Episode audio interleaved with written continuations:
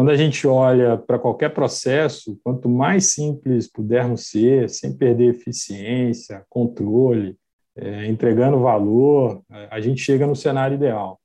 É, nem sempre é possível, mas é o que precisa ser perseguido. Agitec Garage Podcast. Aqui abrimos a porteira, a porta da sala e das garagens para receber especialistas com ampla vivência no agronegócio.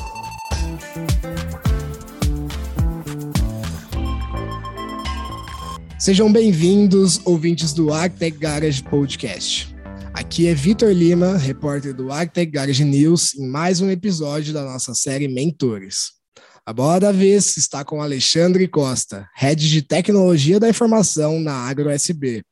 Olá, Alexandre. Fala, Vitor. É um prazer estar aqui com vocês. Obrigado pelo convite. Espero termos um bate-papo bem proveitoso.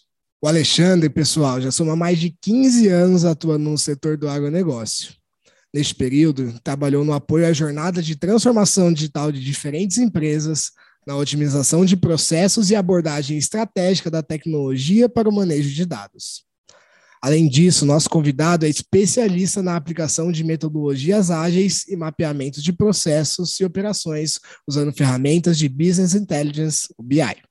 Após passar nove anos na Terra Santa Agro, do ramo imobiliário rural, Alexandre assumiu um novo desafio de liderança como head de TI na AgroSB, empresa que integra lavoura e pecuária em seus negócios e é gerida pelo fundo de Private Equity Opportunity.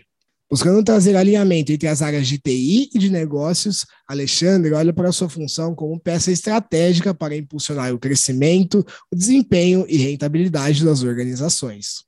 No papo de hoje, vamos usar e abusar do conhecimento e das vivências de Alexandre para compreender como a transformação digital se entrelaça com a tecnologia da informação. Experiências no mercado que fizeram a diferença. Alexandre, a área de tecnologia da informação tem se mantido em alta já há bastante tempo em diversos setores da economia mundial. Fala pra gente, por que você decidiu dar mais ênfase às aplicações no agronegócio e como sua carreira te levou para esse lugar que você ocupa hoje? Vitor, eu entrei na minha carreira por acaso dentro do agronegócio. A minha família não tem nenhuma referência de pessoas que trabalham ou empreenderam dentro do setor, mas na área de TI eu comecei relativamente cedo, por volta dos 15 anos, através de uma brincadeira com amigos que deu certo e virou um negócio. É, eu sou mineiro de Belo Horizonte, sotaque condena, né, entrega, e mais ou menos entre 2003 e 2004 eu comecei empreendendo com alguns amigos, quando eu tinha 15 anos. É, nós desenvolvemos um site de fotos para cobertura de festa, eventos na região de Belo Horizonte, algumas cidades próximas. Esse foi meu primeiro contato profissional com TI. Aprendi muita coisa sozinho, é, na época não se falava ainda em Facebook, o Orkut ainda estava tava bem tímido no mercado, e acabou sendo uma experiência que deu certo. Por quase três anos, a gente conquistou destaque forte na região, mas depois o mundo mudou, teve a entrada forte das redes sociais para valer, o Orkut se consolidou no Brasil, e com isso o site perdeu força, perdeu sentido, e foi nesse momento que eu realmente entrei de cabeça na área de TI, trabalhando com outras empresas. É, na época, eu estava querendo cursar mecatrônica na UFMG, é, um pouco coisa de adolescente ali, que não está muito convicto do que quer fazer, embora eu gostasse muito de TI já. Eu tinha passado no curso, mas acabei, por razões pessoais, ali desistindo e não fazendo. Depois surgiu uma oportunidade para eu trabalhar em São Paulo, numa evangelizadora chamada Canção Nova, fica no interior do estado de São Paulo. E lá foi minha primeira experiência com ambiente de TI maior, mais profissionalizado. É, na época, a Canção Nova tinha um viés muito tecnológico para poder se comunicar com, com, a comunidade, com as pessoas, com foco né, em aumentar o alcance dessas pessoas através dos meios digitais. E um ano depois que eu estava trabalhando nessa empresa, eu tinha um gestor que foi convidado a ir trabalhar no Mato Grosso, numa empresa do agronegócio. É, ele aceitou o convite e um tempo depois ali que ele tinha se mudado, ele falou muito bem para mim sobre o projeto e também me fez um convite para poder ir trabalhar com ele. Na época, o nome da empresa era Vanguarda do Brasil. Eu me lembro bem que eu gostei muito do, do termo vanguarda, eu achei bem bacana, né, pelo, pelo que representa a palavra vanguarda. E para ajudar, naquele momento a empresa tinha um CEO que um pedaço da carreira dele tinha sido construída dentro do mercado de tecnologia.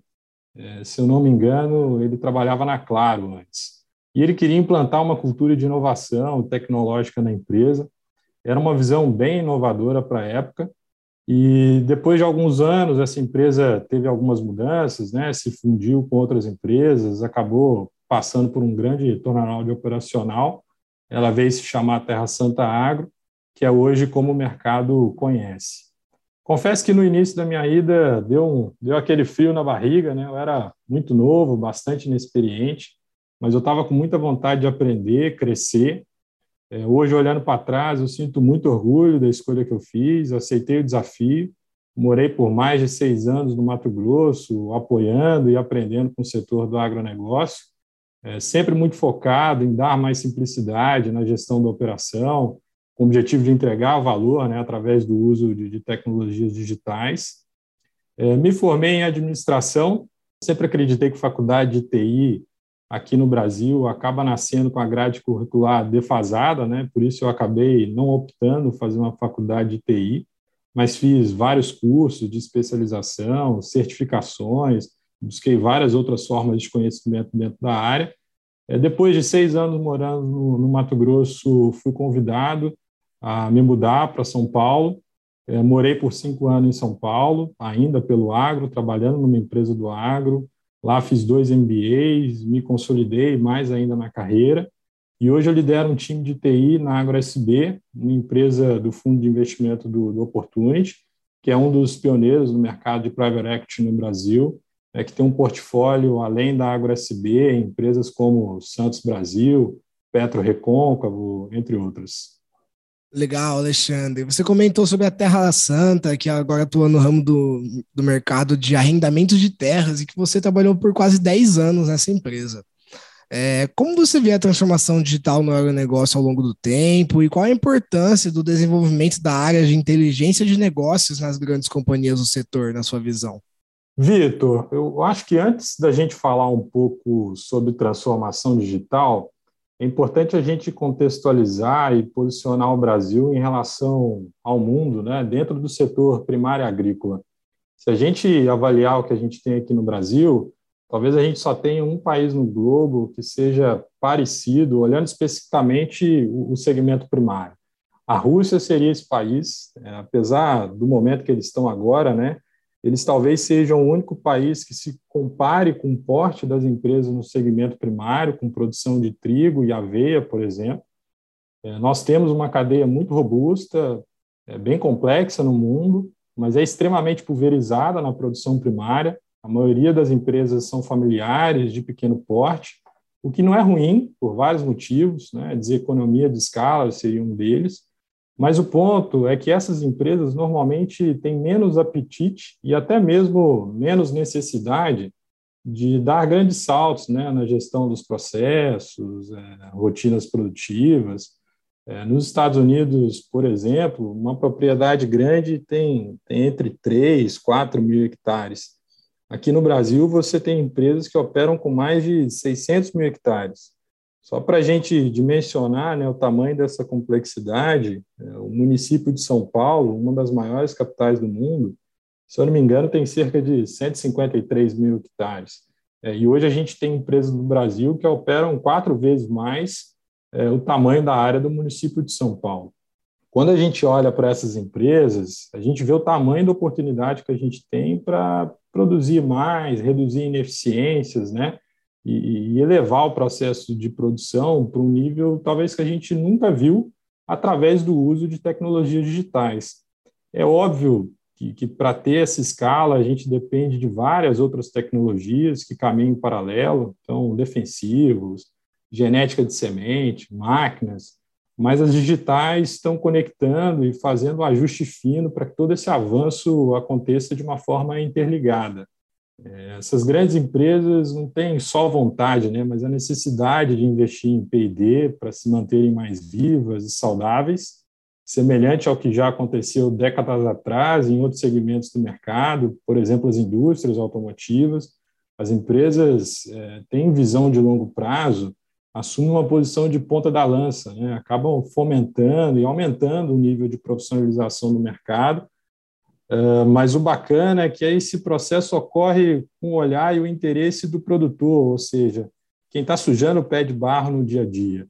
É, olhando as revoluções agrícolas que o mundo passou, é, mecanização, né, seleção genética, que foram essenciais, é, o momento atual, através desse grande ajuste fino por meio da transformação digital, vai permitir que a gente alcance uma produção muito mais responsável, consciente, é, aumentando o cuidado com o meio ambiente, governança, responsabilidade social é, bem alinhado com esse conceito atual de SD, que é extremamente necessário. O mundo precisa fazer mais com menos e a transformação digital vai ser, ou se já não é, um dos grandes responsáveis por isso.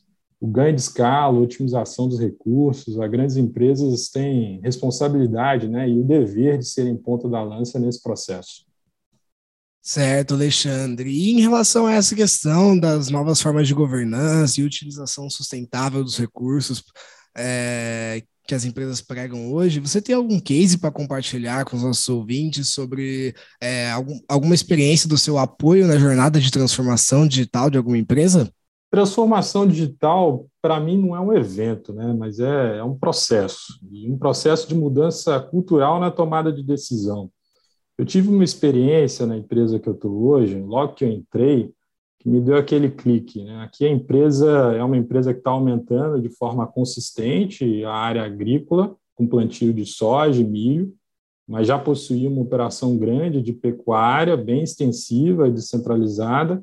E uma das primeiras coisas que eu ouvi quando eu cheguei aqui foi o olho do dono é que engorda o gado, trazendo aquela ideia de, de ter que ter sempre um gestor, ou o próprio dono no dia a dia para cuidar da operação e que assim a operação fosse rentável né, e eficiente.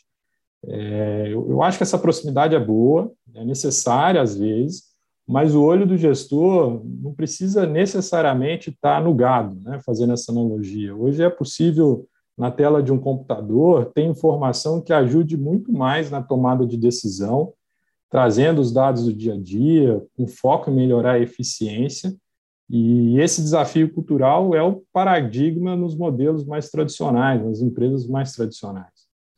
Então, saber direcionar, moldar uma gestão sustentada por informação de qualidade, que saiba contar histórias através de dados, é, eu acho que é um dos grandes desafios. É preciso trazer esse conceito para o dia a dia da operação de uma forma prática, objetiva, para poder fortalecer a percepção de valor de quem toma decisão. Nesse projeto que eu estou, um dos principais focos do trabalho, além de estruturar a área de TI com time ferramental, foi aproximar a TI como um braço mais estratégico do negócio, é, dando luz né, para os dados, para as informações que são importantes para a rotina, é, a visão de longo prazo, ajudando a estruturar um ciclo de vida da informação que é crítica, desde o do input ali da informação até o output. É, essas pessoas, as empresas que lideram esse processo, acredito que eles precisam mostrar o valor dessa mudança de forma mais simples e deixar claros os benefícios que ela traz com maior assertividade para trazer produtividade para quem está lá na ponta, né? para quem está sujando o pé de barro. É preciso fazer com que o produtor e o gestor tenha também confiança para poder embarcar nessa transformação cultural, de é, transformação digital, que às vezes não é fácil, mas que é muito importante para a gente fazer mais com menos. A voz da sabedoria em tema D. Legal, Alexandre. E a gente vê que hoje você é um especialista no mapeamento de processos. É, a pergunta de agora é como você costuma pensar o passo a passo para chegar a uma visão holística das operações e identificar os gargalos de produtividade? Eu tive um professor uma época, Vitor, que falava assim: é, a simplicidade é o maior grau de sofisticação. É, é bacana para quem trabalha com tecnologia ter essa máxima em mente, sabe? Sempre quando for construir alguma coisa É desafiador ser simples, eu sei disso, mas é, é preciso ser é, tentando não perder a qualidade no resultado final. Eu acho que esse é o desafio a ser batido. Quanto mais complicado as coisas são, mais elas escapam da nossa mão. Né? Processos muito complexos, naturalmente, tem maior chance de ter falha no meio do caminho. Quando a gente olha para qualquer processo, quanto mais simples pudermos ser, sem perder eficiência, controle, é, entregando valor, a gente chega no cenário ideal. É, nem sempre é possível, mas é o que precisa ser perseguido. É, talvez fosse difícil a gente imaginar, né? 20 anos atrás, uma empresa no mundo teria construído um celular com apenas um botão e que isso iria mudar completamente a forma da gente interagir com a nossa comida, com a nossa família, com o trânsito e uma série de outras coisas. É, não que a maneira de construir isso seja simples, mas a forma pensada para que as pessoas utilizassem precisava ser. Então, no processo de construção dessas soluções, né, é preciso a gente pensar na jornada do usuário, aplicando conceitos como design thinking, UX, é, eu acho que, né, que seria a experiência do usuário. Isso é, é um dos grandes responsáveis pelo sucesso da mudança ou da adoção de uma nova ferramenta. Para tentar alcançar essa simplicidade, é importante conhecer bem o processo. No jargão nosso, do dia a dia do agro, é sujar o pé de barro, é ir no produtor, sentir as dores dele na pele, conhecer quem faz, como faz, principalmente identificar onde é que estão os gargalos e, nesse momento, criar soluções que possam contribuir eliminando ou automatizando, ou, quando não for possível, reduzindo o impacto da dor que eles sentem na operação. Legal, Alexandre. E um atributo que também chamou atenção no seu perfil foi a capacidade de gerar valor através do alinhamento entre as áreas de TI e de negócios. Fala para gente, qual a melhor forma de operacionalizar isso para quem está começando? É, é mais fácil para a gente saber quanto uma informação pode custar quando a gente tem noção que essa informação existe. Só que a gente não está conseguindo, às vezes, é ter acesso a ela ou a qualidade que essa informação é construída é ruim e a gente acaba não tendo confiança no que é mostrado. E, e eu acho que é nesse momento que a TI pode ser um grande braço de apoio estratégico para o negócio. Né? Automatizar os processos é, sem dúvida, o que os grandes executivos querem para mitigar risco, entre outras coisas. Mas quando a gente não consegue automatizar, é, a gente precisa focar em melhorar e apoiar na tomada de decisão das lideranças, colocando informação de qualidade de forma acessível e confiável. É, conseguir fortalecer essa relação com as lideranças, né, ajudar o, negócio a contar histórias através de dados, reduzir esses gargalos operacionais, simplificar processo, é a grande virada de chave para uma TI estratégica.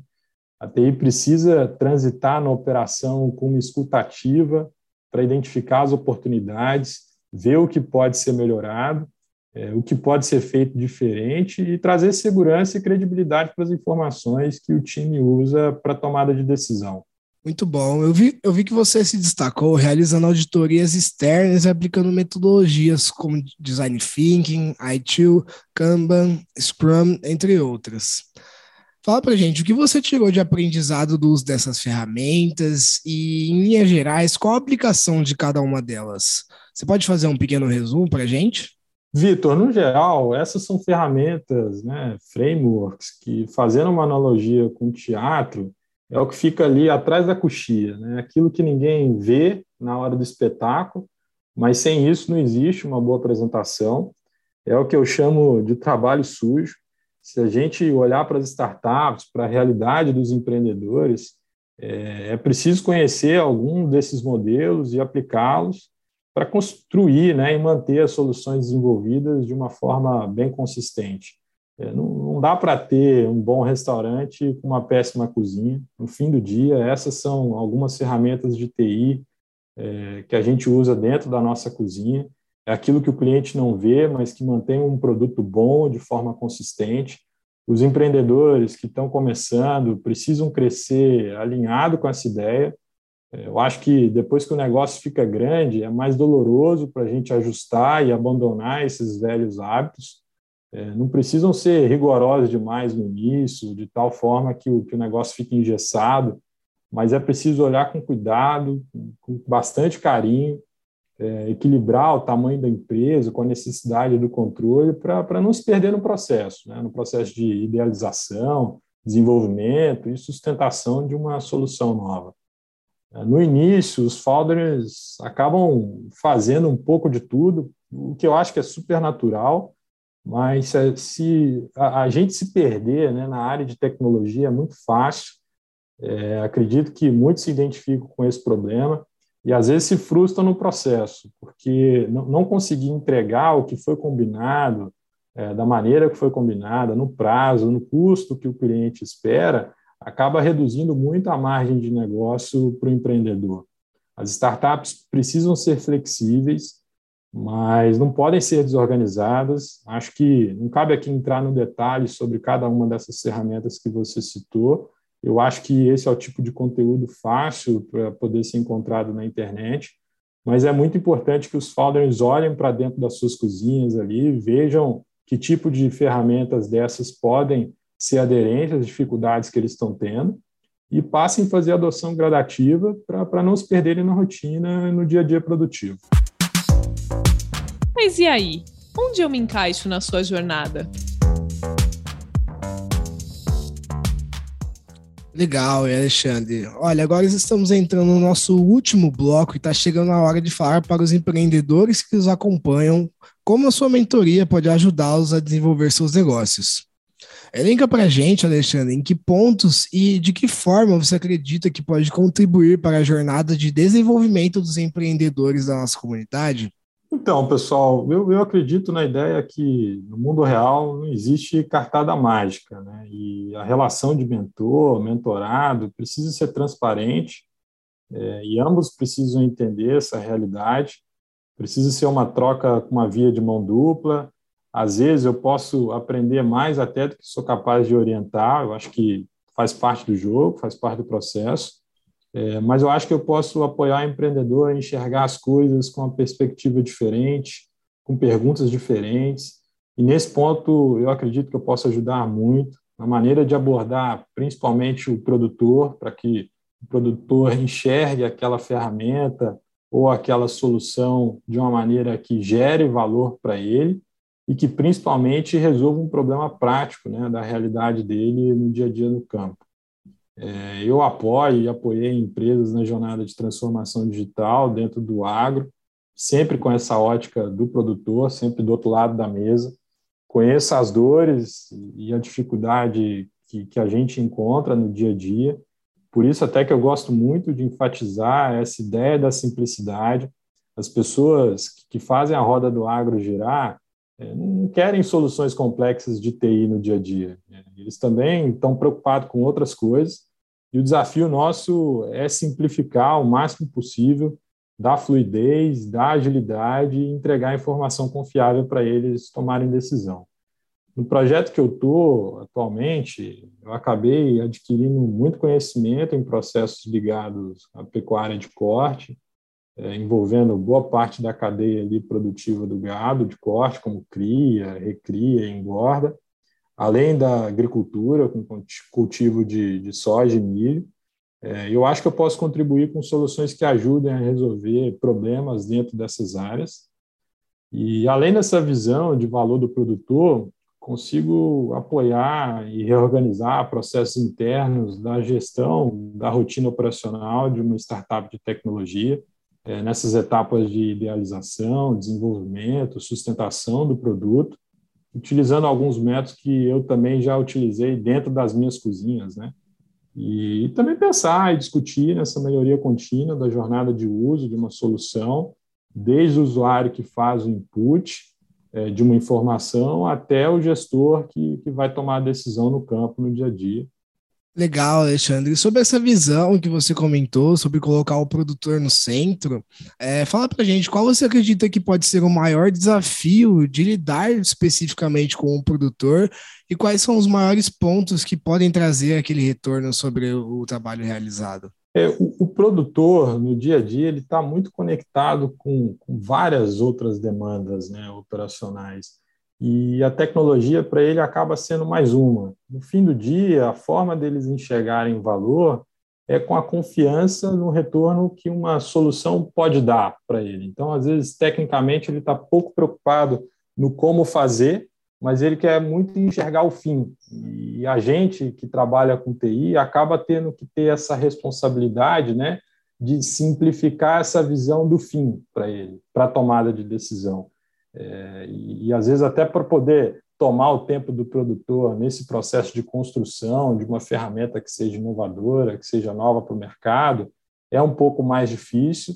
Então, a gente tem que trilhar um pouco esse caminho, é, um voo solo, olhando para dentro de casa, mas sempre com aquele foco de enxergar, poxa, como é que eu posso fazer a rotina desse produtor ser mais prática, como é que eu posso fazer com que ele seja mais assertivo na hora de tomar uma decisão, seja olhando o MIP, seja olhando um processo de chuva, seja olhando qual pode ser a melhor variedade de semente que ele pode utilizar, considerando o solo que ele tem. Enfim, é, é um pouco disso tudo de forma conjunta aí na tomada de decisão.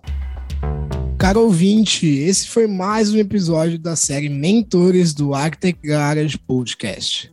Eu, Vitor Lima, vou fechando as curtidas por aqui e me despeço do nosso convidado, Alexandre Costa, Head de Tecnologia da Informação na AgroSB. Vitor, foi um prazer estar aqui com vocês, compartilhar um pouquinho da minha experiência. É, espero que eu tenha contribuído um pouco para o ecossistema, que é tão bacana, que a Agtech construiu. É extremamente plural, diversificado, e eu acho que é isso que torna esse ambiente tão importante, relevante para o mercado. Estou é, aqui à disposição para poder contribuir. Obrigado pela oportunidade. Espero estarmos juntos aí em outros momentos novamente, de preferência fisicamente, né? E fortalecendo cada vez mais esse setor do agronegócio que dá tanto orgulho aí para o país.